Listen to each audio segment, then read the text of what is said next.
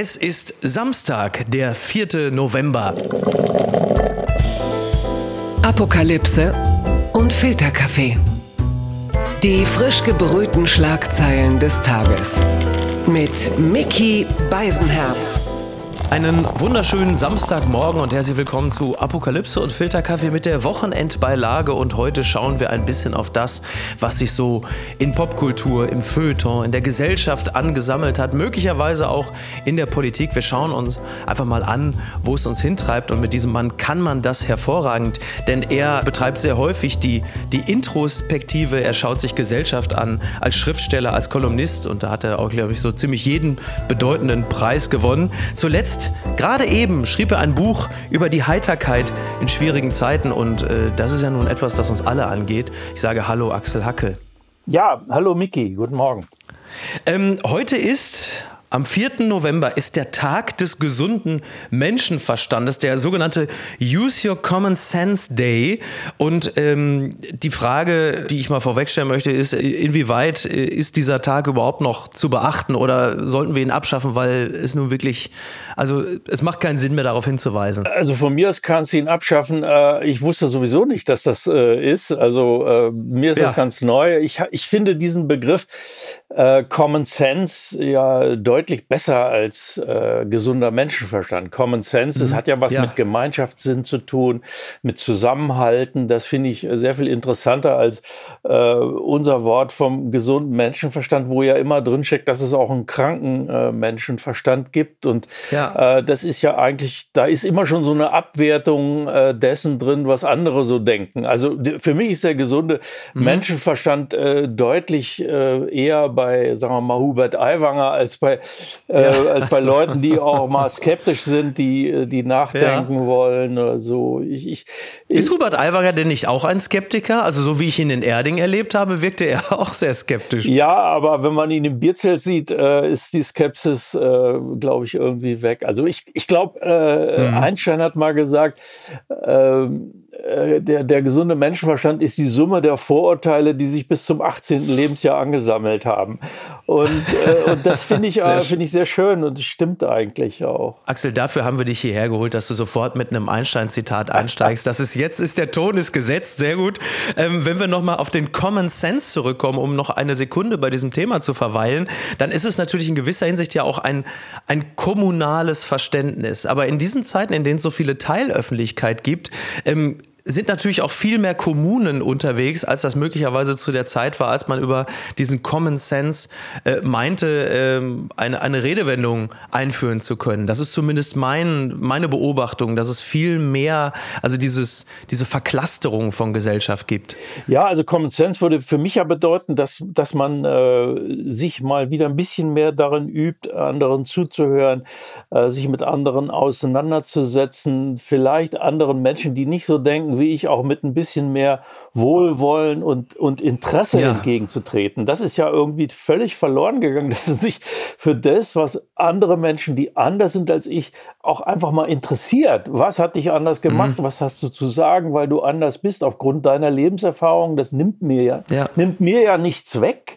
Aber, äh, aber es würde doch bedeuten, dass ich vielleicht ein bisschen was äh, dazulernen kann. Und in dieser Zeit wo, wo ja die sozialen Medien sich zum Beispiel da, dadurch mhm. auszeichnen, dass man immer urteilt. Ja, man, man, man hat sofort ein Urteil. Gefällt mir, gefällt mir nicht. Es ist so, so, wie sagt man nicht analog, sondern digital. Äh, und das, das gefällt mir nicht. Und äh, das, das könnte man von diesem Begriff Common Sense auch mal wieder ein bisschen lernen. Die gute Tat des Tages. Ehrung zum 100. Geburtstag, feierliche Benennung der Rudolf-Augstein-Promenade direkt am Spiegel Verlagsgebäude. So titelt der NDR. Ja, Rudolf Augstein wird, wenn ich mich nicht irre, am Sonntag, genau 5. November, da wäre Rudolf Augstein 100 Jahre alt geworden und jetzt erfährt er die ähm, ihm gebührende Ehrung. Also er kriegt jetzt seine eigene Promenade direkt an der Eriko-Spitze, also da, wo der Spiegel äh, über dem äh, Fleet thront Und äh, die Frage, ähm, Axel, du hast ja nun im Laufe deiner journalistischen Tätigkeit für sehr viele Blätter geschrieben oder tust es noch, die Zeit, die Süddeutsche.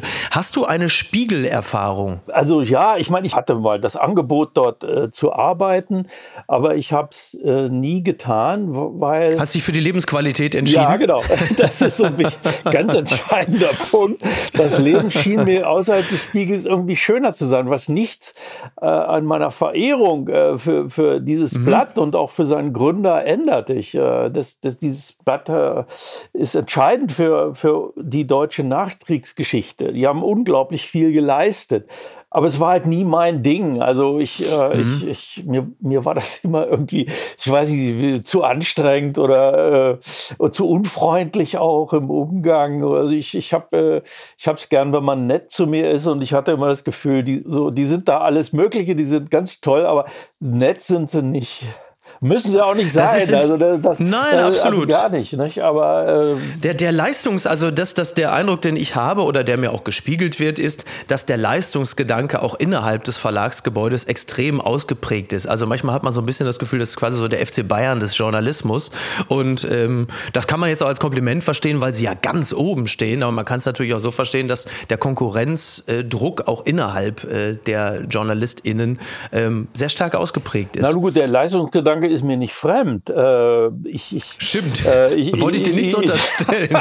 ich arbeite eine ganze Menge. Aber als ich nach München kam, ich bin ja selber aus äh, so mal den Grenzgebieten zu Norddeutschland, also aus Braunschweig. Mhm. Ich kam dann nach München und, äh, und das, was ich am meisten bewundert habe am Anfang, das war, dass, dass die Leute da hart arbeiten, aber dass sie trotzdem äh, zwischendurch zusammen gerne gut essen gehen, dass der berühmte Herbert Riel Heise ähm, sich zum Schreiben in Café setzte, dass man mittags mal auf den Viktualienmarkt ging oder also dass man bei aller äh, bei aller Anstrengung und bei aller Leistungsbereitschaft, und daran hat es wirklich nicht gefehlt, trotzdem das gute Leben zu schätzen wusste. Und äh, das, das Gefühl hatte ich, dass das in Hamburg irgendwie anders ist.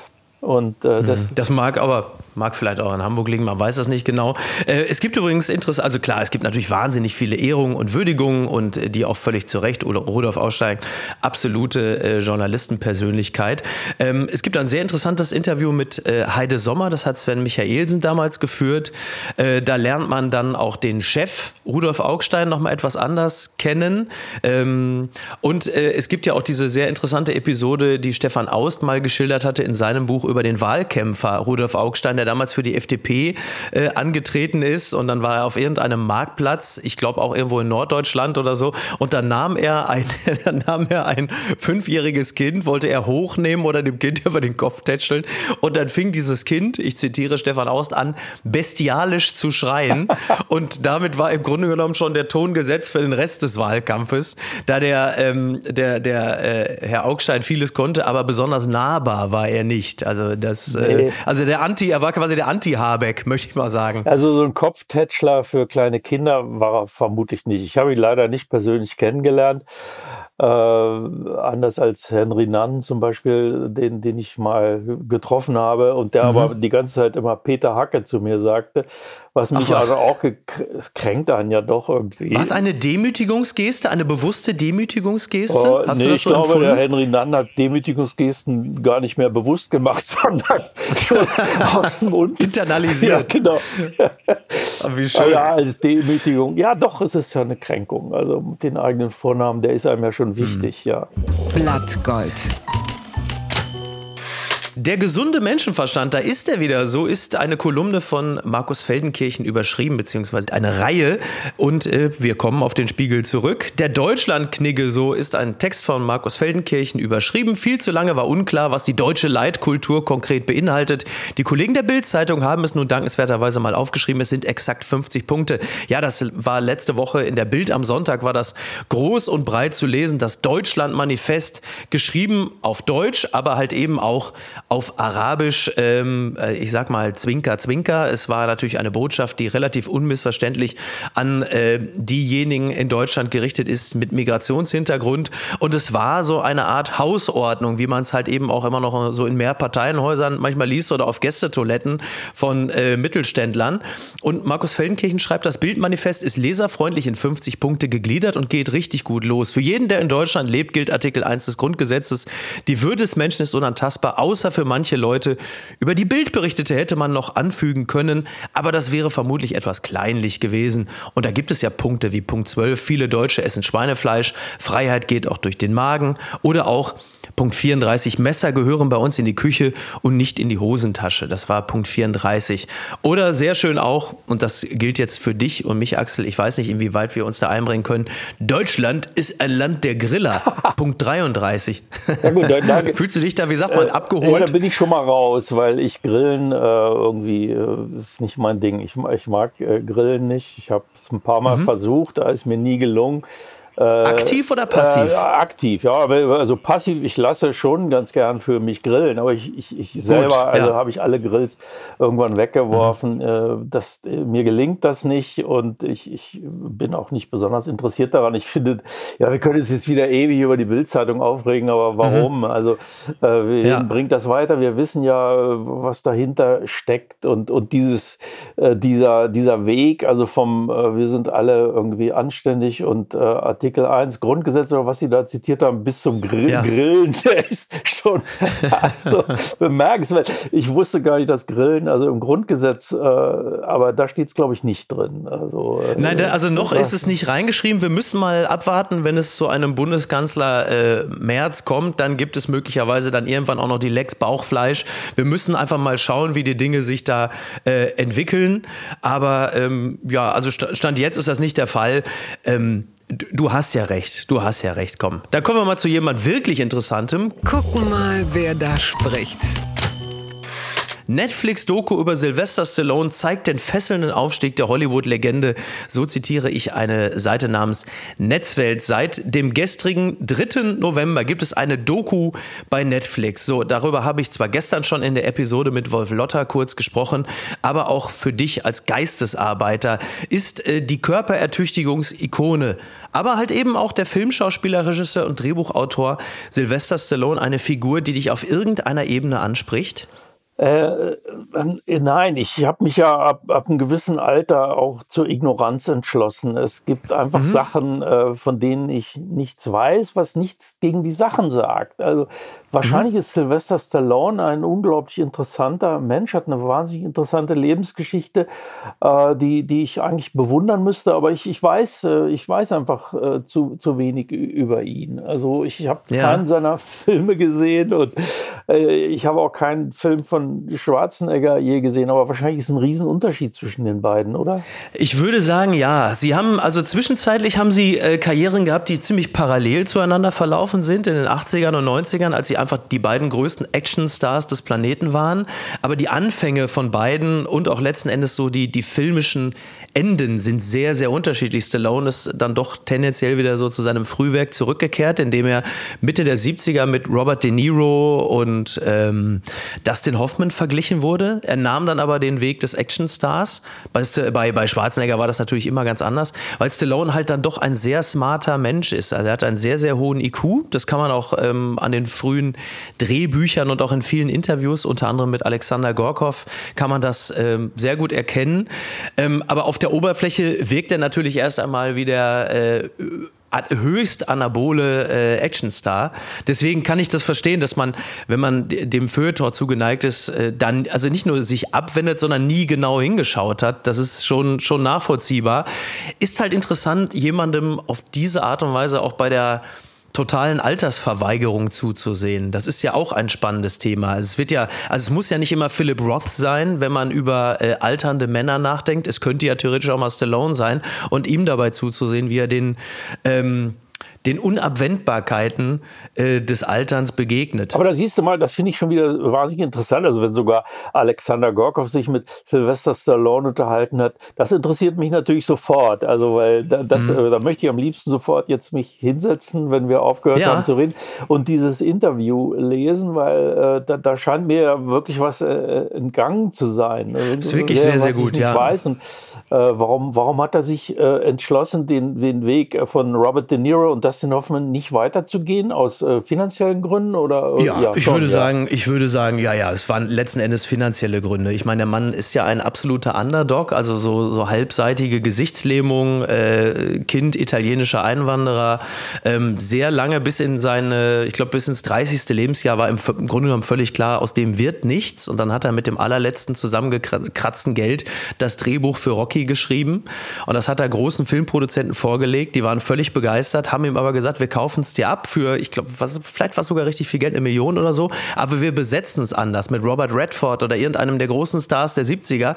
Und er hat gesagt, nein, nur wenn ich die Hauptrolle spiele. Und hat da wirklich, ist also ins volle Risiko gegangen. Ich glaube, er hat sogar seinen Hund damals verpfändet, um überhaupt das letzte Geld fürs Drehbuchschreiben zusammenzukriegen.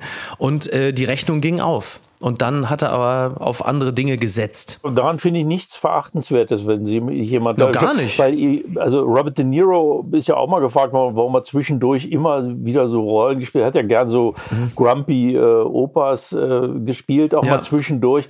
Äh, das hat er ja so äh, auf der linken Arschbacke weggespielt, glaube ich. Und, ja. Äh, und, und, hat aber, aber ordentlich Geld dafür bekommen, weil, wie er auch mal gesagt hat, ich bin halt ein Mensch, äh, der Wert darauf legt, seine Rechnungen bezahlen zahlen zu können. Und, äh, und, und, ich bin das zum Beispiel auch. Also das, das finde ich, ja. das ich total, äh, total wichtig. Deswegen äh, ist da nichts Verachtenswertes dran. Das erinnert mich, dieses äh, Zitat von dir erinnert mich an einen großen Stapel gelber Umschläge, äh, der bei mir neben meinem Sessel im Wohnzimmer auf dem Beistelltisch liegt. Es sind natürlich ganz viele Städte, die mich angeschrieben haben und sehr gerne noch äh, das Geld hätten für diverse Parksünden und so. Vielen Dank für die Erinnerung. Du parkst äh, gern falsch oder oder äh, ja nicht gern, ah. nicht gern, aber also nicht, es ist, sag mal so, es ist keine Passion, es ist keine Passion, so weit ist es noch nicht. Das Kleingedruckte. Schwarz und Weiß, so schreibt Sascha Chaimowitz in der Zeit. Unser Autor ist 38, jüdisch und schwarz. Viele Weiße finden, er repräsentiere die Zukunft. Nur denkt er leider anders, als sie es erwarten. Der Artikel fängt so an, vor drei Jahren, etwa nach dem Tod von George Floyd, der bei seiner Festnahme in Minneapolis von einem weißen Polizisten getötet wurde, ging es mit den Anfragen los, ob ich eine Podiumsdiskussion zur Diversität im deutschen Film moderieren könnte, ob es möglich wäre, mich für eine Menschenrechtskampagne vor eine Kamera zu setzen und von Diskriminierungserfahrung als Mitte 30-jähriger Schwarzer und Jude zu erzählen, ob ich bereit wäre, für das Vereinsmagazin des FC Bayern mit Spielern und Funktionären über Rassismus zu sprechen. Mir ist klar, dass ich diese Anfragen auch bekomme, weil ich Chefredakteur eines bekannten Magazins bin, aber eben einer, der viele Diversitätsmerkmale in sich vereint. Das Gegenteil eines alten, weißen Mannes, ein junger, schwarzer Mann. Ich bin die Zukunft. Und dann stellt er aber fest, dass es dann oft so einfach nicht ist. Also, dass die Erwartungshaltung an diese Kriterien, also relativ jung, schwarz, divers würde man sagen und jüdisch, dass das aber durchaus auch bedeuten kann, dass man auch konservative Positionen vertritt, dass man möglicherweise nicht links wählt und gegebenenfalls sogar immer noch ganz gerne Auto fährt.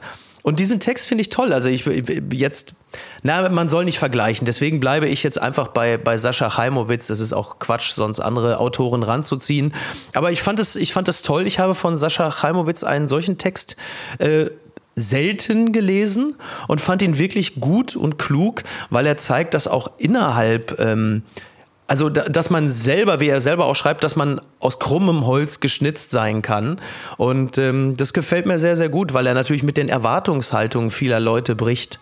Das finde ich einen wahnsinnig interessanten und großartigen Text, den der da geschrieben hat, äh, weil er uns allen zeigt, äh, dass man äh, vielleicht auch einfach offener und mit Interesse an an Leute rangehen sollte und dass Rassismus natürlich schon auch daran besteht, dass man aufgrund äh, de, des Aussehens ein, eines Menschen ihn automatisch Gruppen und damit auch gewissen Denkweisen äh, mhm. zuordnet und dieser ja. Text, äh, der ja auch toll geschrieben ist, äh, und so selbstbewusst und, äh, und ich würde fast sagen heiter geschrieben ist, der erinnert ja auch äh, daran, dass, dass, dass man sich selbst äh, im Gegenübertreten anderen Menschen gegenüber auch ein bisschen selbst beobachten muss immer. Das, ja. das gefällt mir sehr. Ähm, ganz habe ich wahnsinnig gern gelesen. Er schreibt unter anderem, die politischen Zuschreibungen kommen aber nicht nur von den wohlmeinenden Weißen. Ich habe auch schon von schwarzen Aktivisten gehört, dass Menschen wie ich, die von der progressiven Linie abweichen, sogenannte Tokens seien, die in Wahrheit nur der weißen, angeblich konservativen Elite nach dem Mund reden, um beruflich weiterzukommen. Anders ist für sie offenbar nicht zu erklären, dass ich es für gefährlich halte, Menschen als rechts oder gar rechtsradikal abzustempeln, nur weil sie für Obergrenzen für Flüchtlinge sind, dass es mich schauderte, als Hunderttausende in Berlin für die Enteignung eines Immobilienkonzerns stimmten, bloß weil ihnen die Mieten zu hoch erschienen, dass ich es falsch finde, AfD-Politiker, so abstoßend ich sie finde, aus den öffentlich-rechtlichen Talkshows rauszuhalten, so als vertrauten die Demokraten nicht ausreichend auf die Kraft ihrer Argumente, dass die einzigen Aktivisten der letzten Generation, die ich sympathisch fand, diejenigen waren, die nebenbei lustigerweise noch in den Urlaub nach Thailand geflogen sind, weil wirkliche Nähe in meinen Augen erst entsteht, wenn Menschen zeigen aus, wie gerade schon zitiert, aus welch krummem Holz sie sind. Und dem kann ich mich natürlich vollumfänglich anschließen, auch auf die Gefahr hin, dass ich ihn jetzt natürlich wieder zum Token gemacht habe, weil ich als alter weißer Cis-Mann natürlich ihm zustimme, weil er meine Meinung vertritt. Aber dieses Risiko müssen wir jetzt halt einfach eingehen. Es hilft ja nichts. Ja, also ohne Risiko äh, kannst du diese Sendung ja gar nicht machen. Also da,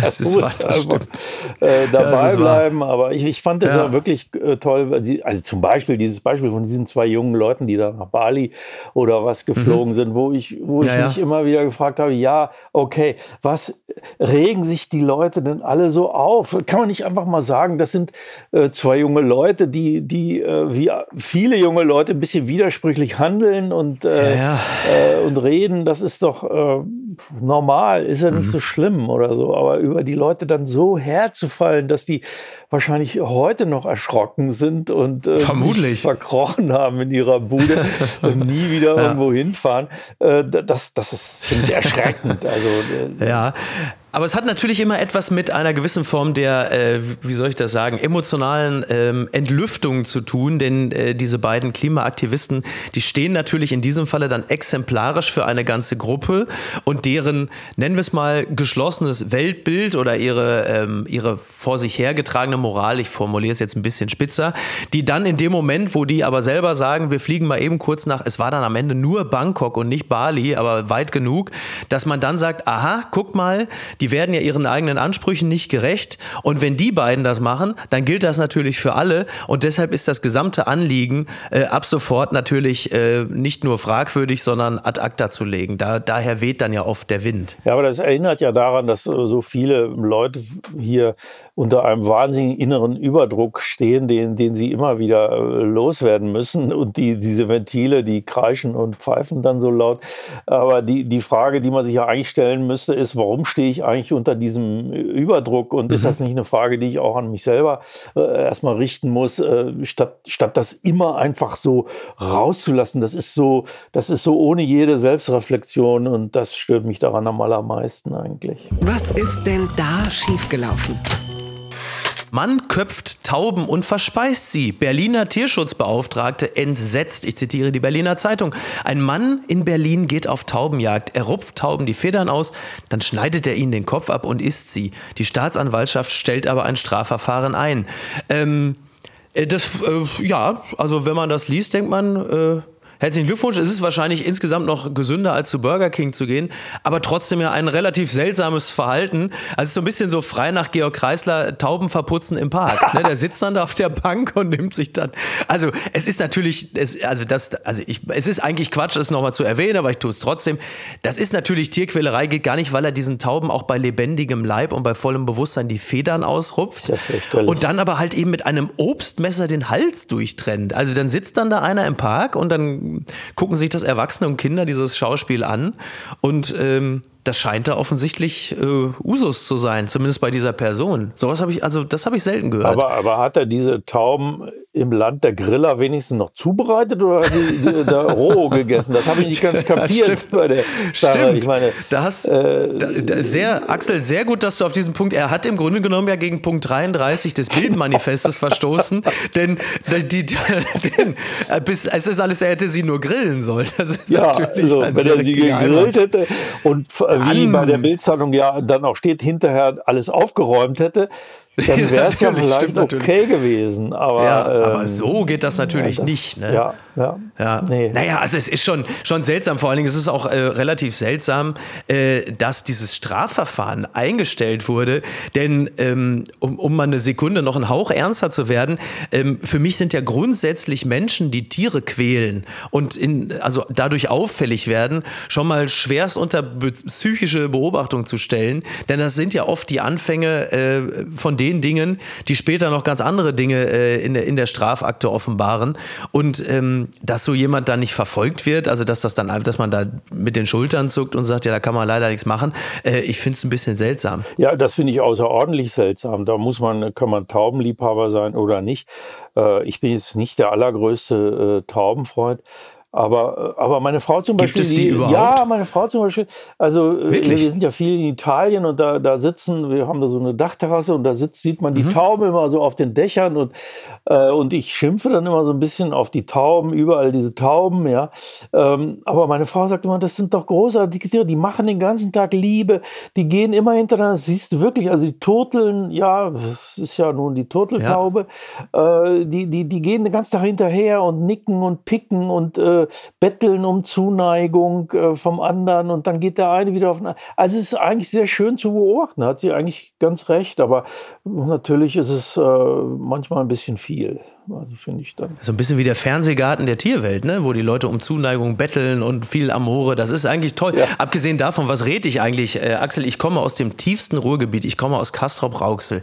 Da hatten, da war, da ist ja die, die also die Taubenzucht ist ja äh, tief verwurzelt in der DNA ja. äh, der Menschen. Zumindest damals ist ja, hat sich ja ein wenig ausgeschlichen aufgrund der Generation, die es nicht mehr gibt oder kaum noch. Aber ja, selbstverständlich. Mein Gott, Leute, lasst doch die Tauben in Ruhe. Also unser Nachbar in Braunschweig Braunschweig war Taubenzüchter und auch Brieftauben. Und das, das war immer wahnsinnig interessant, wenn die dann so kamen. Ja, der wartete dann immer schon auf die. Äh, die waren Ach, ja auch irgendwo anderswo freigelassen worden. Und dann, äh, und dann wartete der vor seinem Taubenschlag und dann kamen die so angeflogen. Äh, also ganz toll eigentlich. Tolle Tiere. Allerdings ist die normale Stadttaube ja jetzt von der Brieftaube doch relativ äh, weit entfernt, was die Begabungen angeht.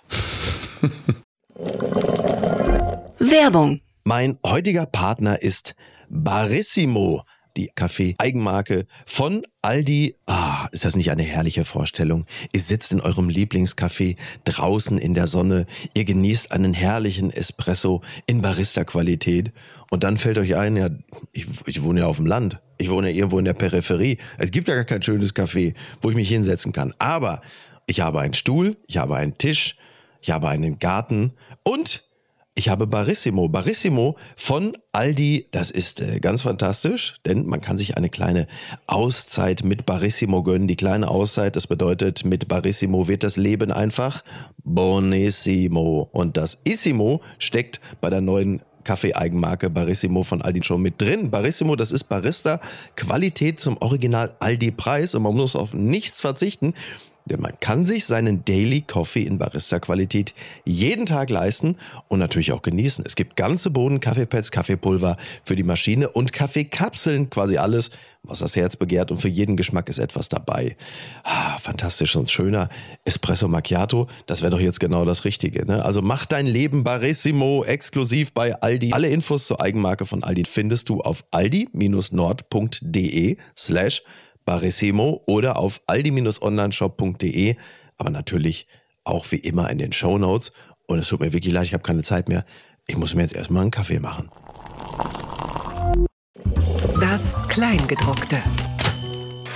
Neue Psychologiestudie verzerrte Erinnerung an die Corona-Pandemie spaltet die Gesellschaft. Endlich, endlich wird die Gesellschaft mal wieder gespalten und sei es nur die verzerrte Erinnerung. Der Spiegel berichtet darüber, denken Geimpfte anders an die Corona-Zeit zurück als Ungeimpfte? Und wie hängt das mit politischen Einstellungen zusammen? Diesen Fragen ist ein Forscherteam um die Erfurter Psychologin Cornelia Beetsch nachgegangen. Wer sich stark mit seinem Impfstatus identifiziert, also etwa der Aussage zustimmt, stolz darauf zu sein, geimpft oder ungeimpft zu sein, neigt dazu, sich systematisch falsch an die Pandemie zu erinnern. Vor allem die Rückschau auf die eigene Haltung zu den Maßnahmen oder zur Gefährlichkeit einer Infektion ist vernebelt.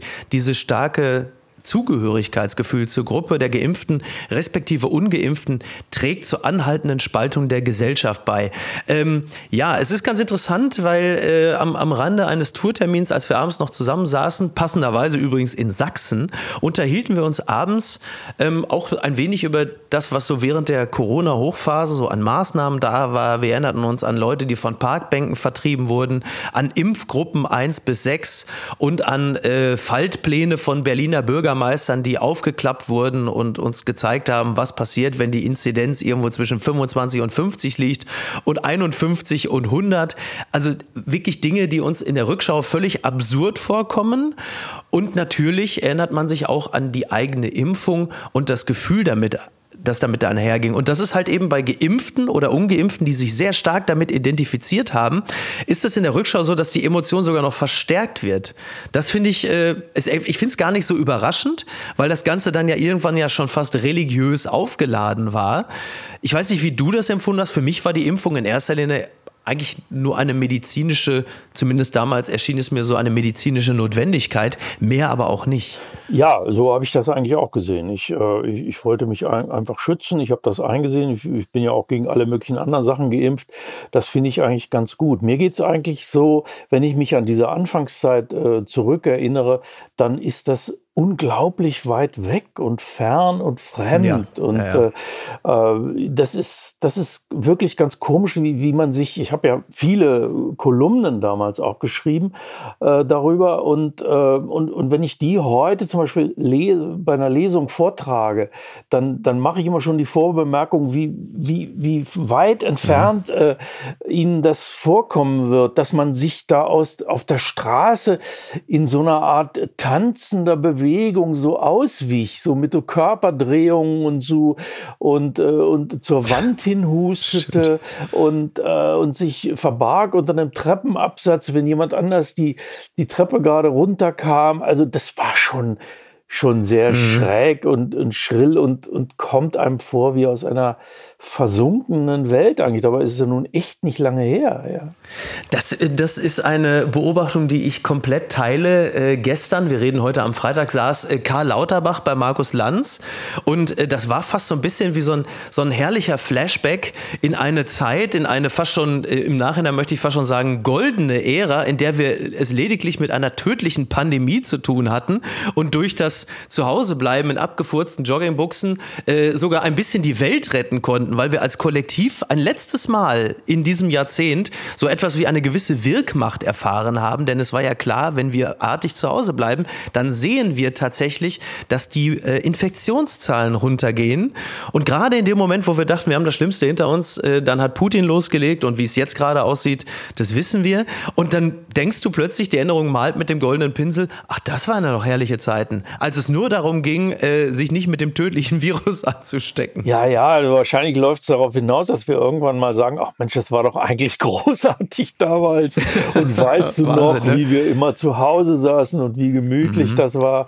Und, und dann ja. haben wir immer jeden Abend äh, die Tagesschau gesehen und die Inzidenzen verfolgt. Heute kann ich Tagesschau überhaupt nicht mehr sehen, weil ich es gar nicht mehr trage, ja. äh, diese ja. Nachrichten aus der Welt.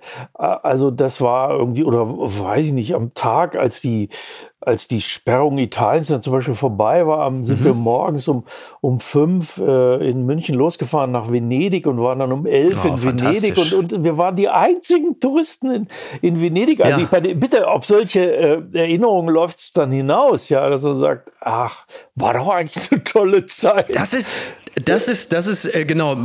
Ich glaube, man muss ja immer das, äh, das Sternchen immer setzen, auch da wieder überflüssigerweise, dass man hier ja immer nur von seinen persönlichen Erfahrungen berichten kann, denn das gilt natürlich für im Zweifel schon die nächste Hausnummer nicht mehr. Aber bei mir war es auch so. Wir sind äh, ähnlich. Wir sind allerdings leider nicht von München losgefahren, sondern wir mussten von Hamburg aus losfahren. Mit meinem alten Mercedes sind wir nach Rom, bis nach Rom gefahren und hatten die spanische Treppe, den Trevi-Brunnen, ganz für uns allein im Sommer 2020. Also das, das war, da war uns auch zu dem Zeitpunkt klar, äh, das ist, wie man so schön sagt, once in a lifetime. Dieses Erlebnis werden wir, so Gott will, höchstwahrscheinlich nicht mehr haben.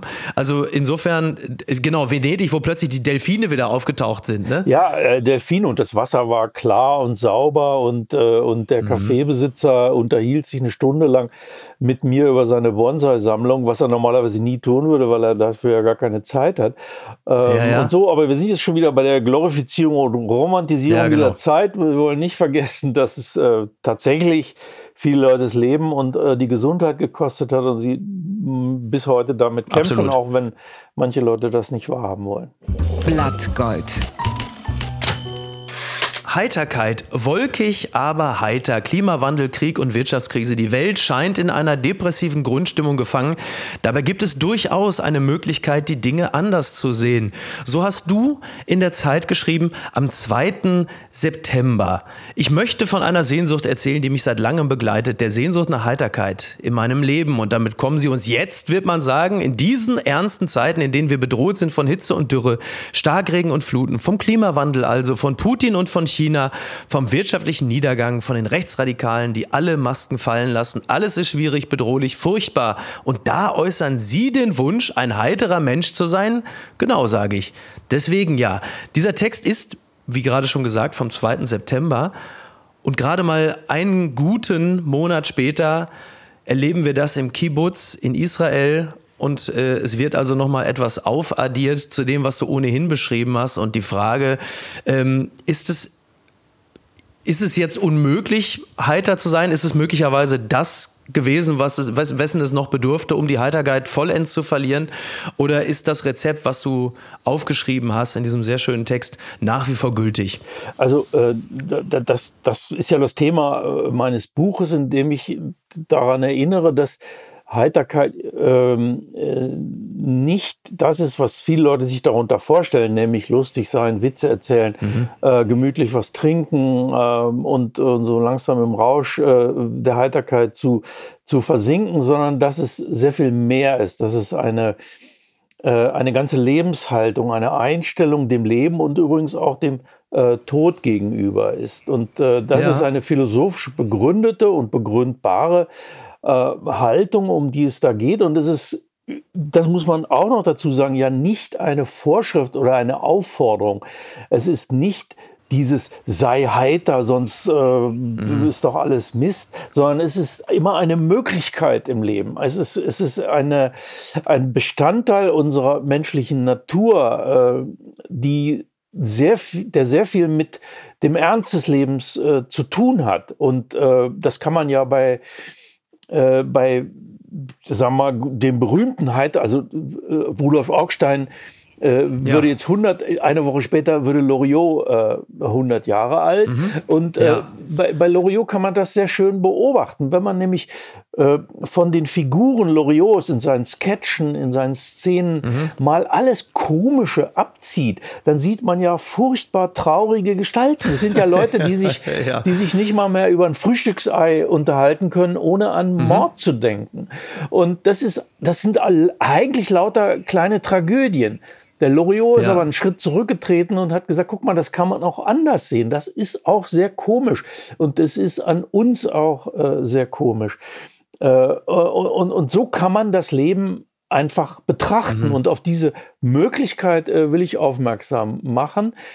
Gerade ja. und auch in diesen schwierigen Zeiten sollten wir das nicht vergessen, was natürlich absolut nicht heißen kann, dass irgendetwas Heiteres an, an dem, was in Israel geschehen ist, äh, wäre. Das ist ja, das wäre ja. ja. Äh, vollkommen bescheuert. Heiterkeit ist ja auch, also Heiterkeit ist in gewisser Hinsicht ja auch immer der, der Ruf nach Gelassenheit und Souveränität, mit den Dingen umzugehen, äh, sie vielleicht aus einer anderen Perspektive zu betrachten, möglicherweise auch das Unabänderliche zu umarmen. Aber es ist natürlich immer auch eine Frage, wie du es gerade beschrieben hast, immer natürlich auch eine Frage des Raumes, der dir dazu gelassen wird. Ne? Also ich, ich will jetzt nicht auf die, ich will jetzt gar nicht zu sehr auf Israel eingehen, ähm, aber da ist natürlich mit Heiterkeit derzeit überhaupt nichts. Aber es gibt ja, es gibt ja Dinge, äh, die diesen Raum etwas breiter lassen und die halt Platz für, für äh, die Komik auch in dem etwas Tragischen lassen. Du hast ja das Beispiel Armin Laschet angefügt. Also ich meine, das Nicht-Erreichen einer Kanzlerschaft ist ja jetzt nicht die größte Tragödie, die einem im Leben widerfahren kann. Aber dieser ganze Vorgang, der, der hat ja durchaus etwas Tragikomisches an sich gehabt. Also du hast einerseits die Flut, du hast das Auftreten des Bundespräsidenten, du hast nach Möglichkeit auch das gewünscht präsidiale Auftreten eines Kanzlerkandidaten. Und das Einzige, was am Ende überbleibt, übrigens nachdem Armin Laschet dort damals auch, ich glaube es war das Ahrtal, eine, eine gute Rede gehalten hat, bleibt am Ende aber einfach nur diese kleine eingerollte Zunge zwischen den Zähnen äh, des, des Aachener Kanzlerkandidaten. Das hat natürlich auch eine Komik. Ja, natürlich, weil es ist ja gar keine Frage, dass das unangemessen war. Aber jemand hat ihm gerade was Witziges gesagt. Er wusste nicht, dass er aufgenommen wird. Er hat natürlich mhm. irgendwie unwillkürlich über dieses äh, Witzige, ich glaube, das war der Landrat, der irgendwas zu ihm gesagt hatte. Ich wusste gar nicht, dass der äh, Steinmar genauso klein ist wie du. Äh, und, darüber hat er halt irgendwie gelacht. Und, äh, Na, aus Höflichkeit auch ja. noch. Das kommt ja auch noch dazu. Er hat ja aus reiner Höflichkeit darüber gelacht. Ja, und, und, und, und dann landet der Mann plötzlich in die, die Leute haben sich natürlich bestätigt gefühlt in dem, was sie sowieso schon über Laschet dachten, dass er so ein bisschen so ein Bruder Leichtfuß, so ein Luftikus ist ja. äh, aus, aus Aachen, glaube ich.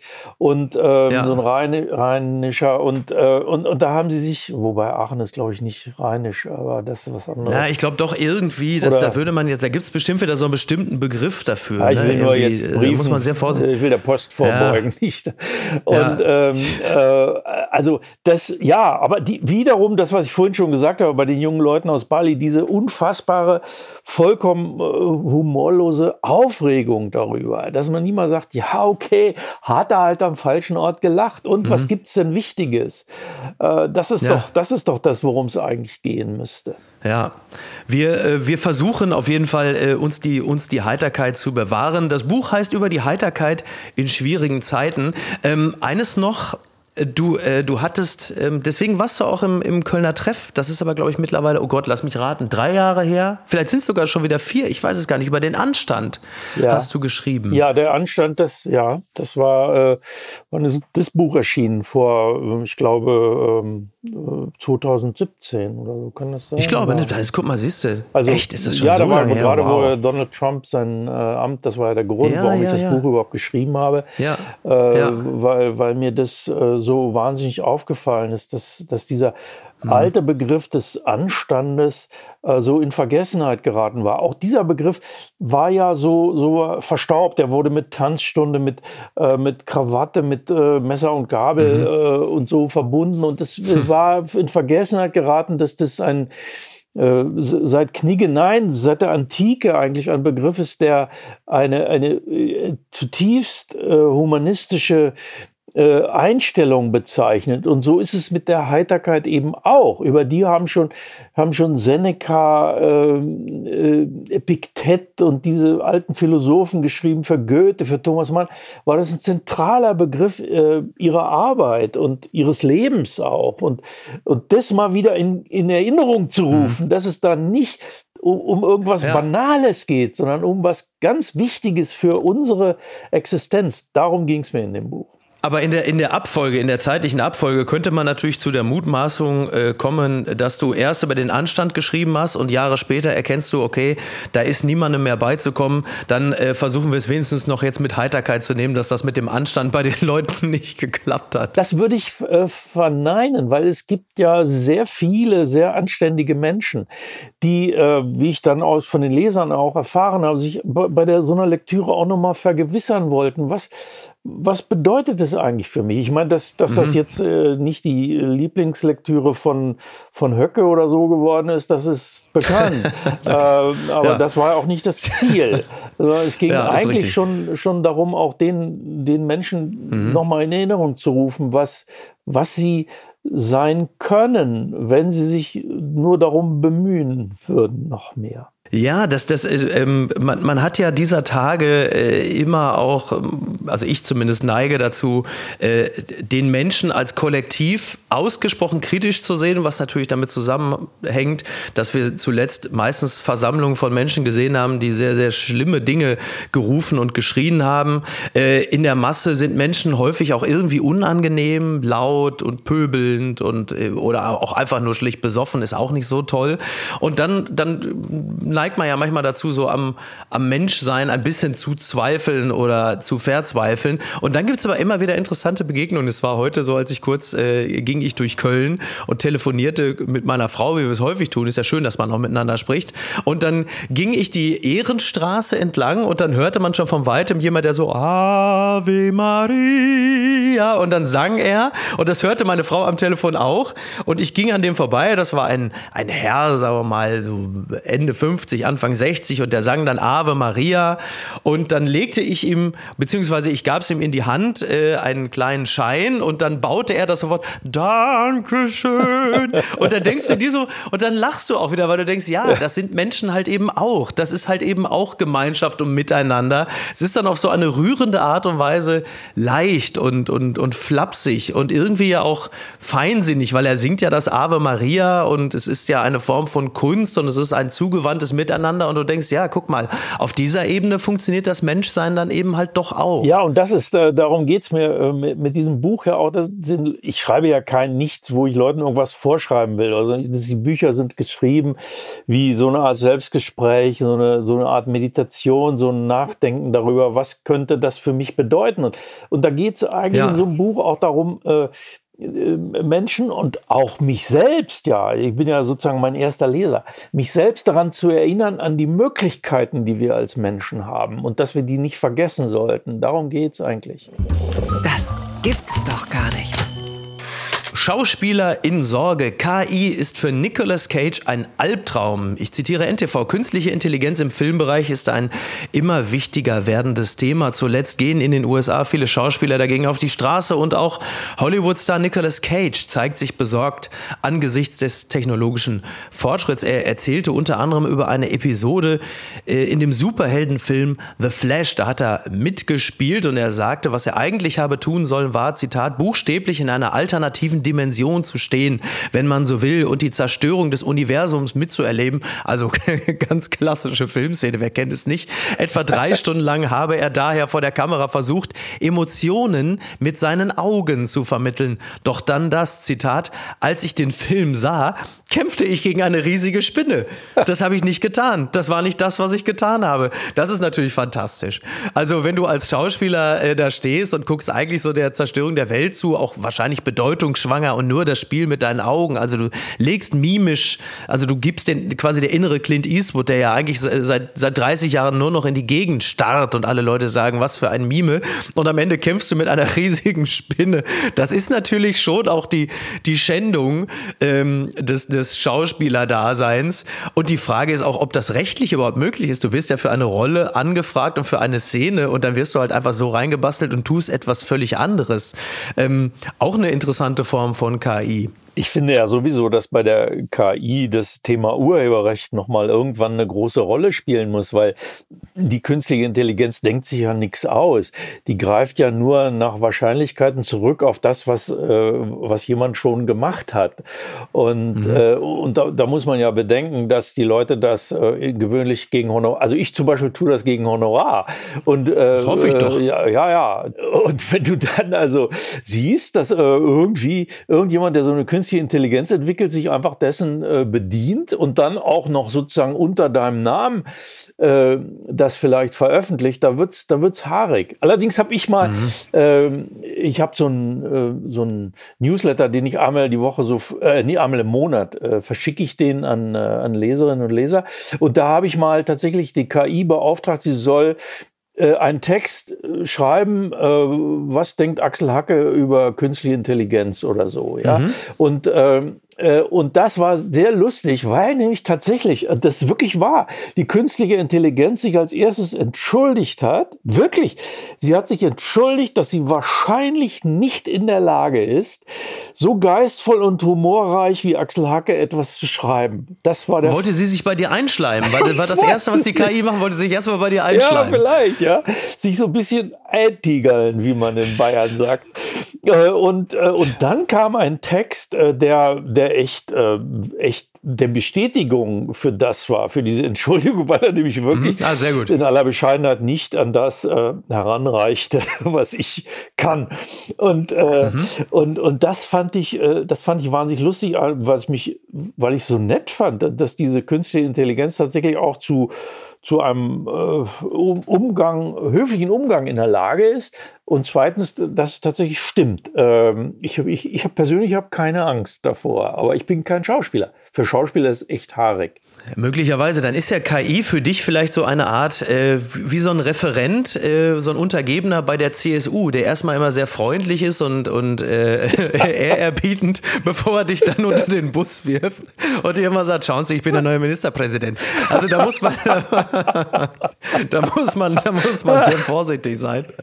Aber also ich, ich sage es mal so, ich bin, ich bin froh, dass es dich äh, noch als, als äh, KI, aber als klassische Intelligenz gibt.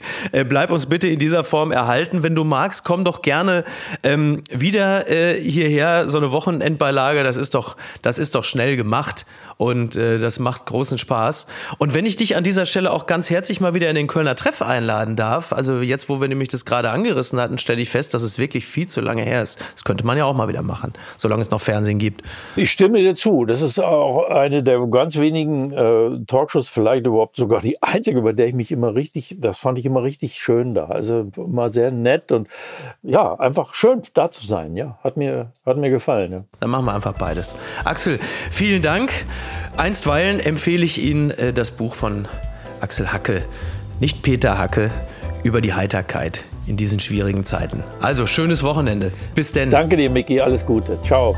Ciao, ciao. Tschüss. Apokalypse und Filterkaffee ist eine Studio Bummens Produktion mit freundlicher Unterstützung der Florida Entertainment. Redaktion Niki Hassanier. Produktion Hanna Marahiel.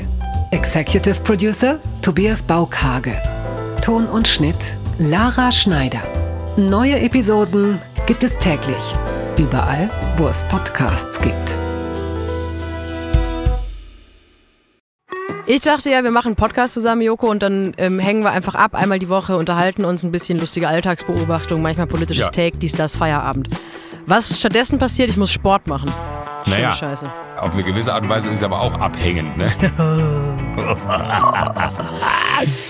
ja gut, ähm, das ist aber so, so eine Entwicklung, die man natürlich nicht kommen sieht, wenn man einen Podcast beginnt, wo man aber, wenn man einen Podcast hat, wie wir beide, der jeden Donnerstag erscheint äh, und Sunset Club heißt, sehr dankbar darüber ist, dass zum Beispiel ein Gast wie Kai Pflaume sagt, hast du nicht Bock auf eine Klimmzug-Challenge? Ja, und jetzt mache ich seit zweieinhalb Monaten, trainiere ich Klimmzüge, bald ist es soweit, die große Auflösung, habe ich es geschafft, einen Klimmzug zu schaffen, also habe ich es geschafft, ihn zu schaffen und die Laune ist im Keller bei mir, außer natürlich, wenn wir uns unterhalten miteinander, aber den Rest der Zeit, den ich nicht mit dir Podcast mache, mache ich ja Sport. Ja, äh, schaltet doch einfach ein und hört rein. Wir würden uns sehr freuen. Und wenn es euch nicht gefällt, sagt es bitte keinem.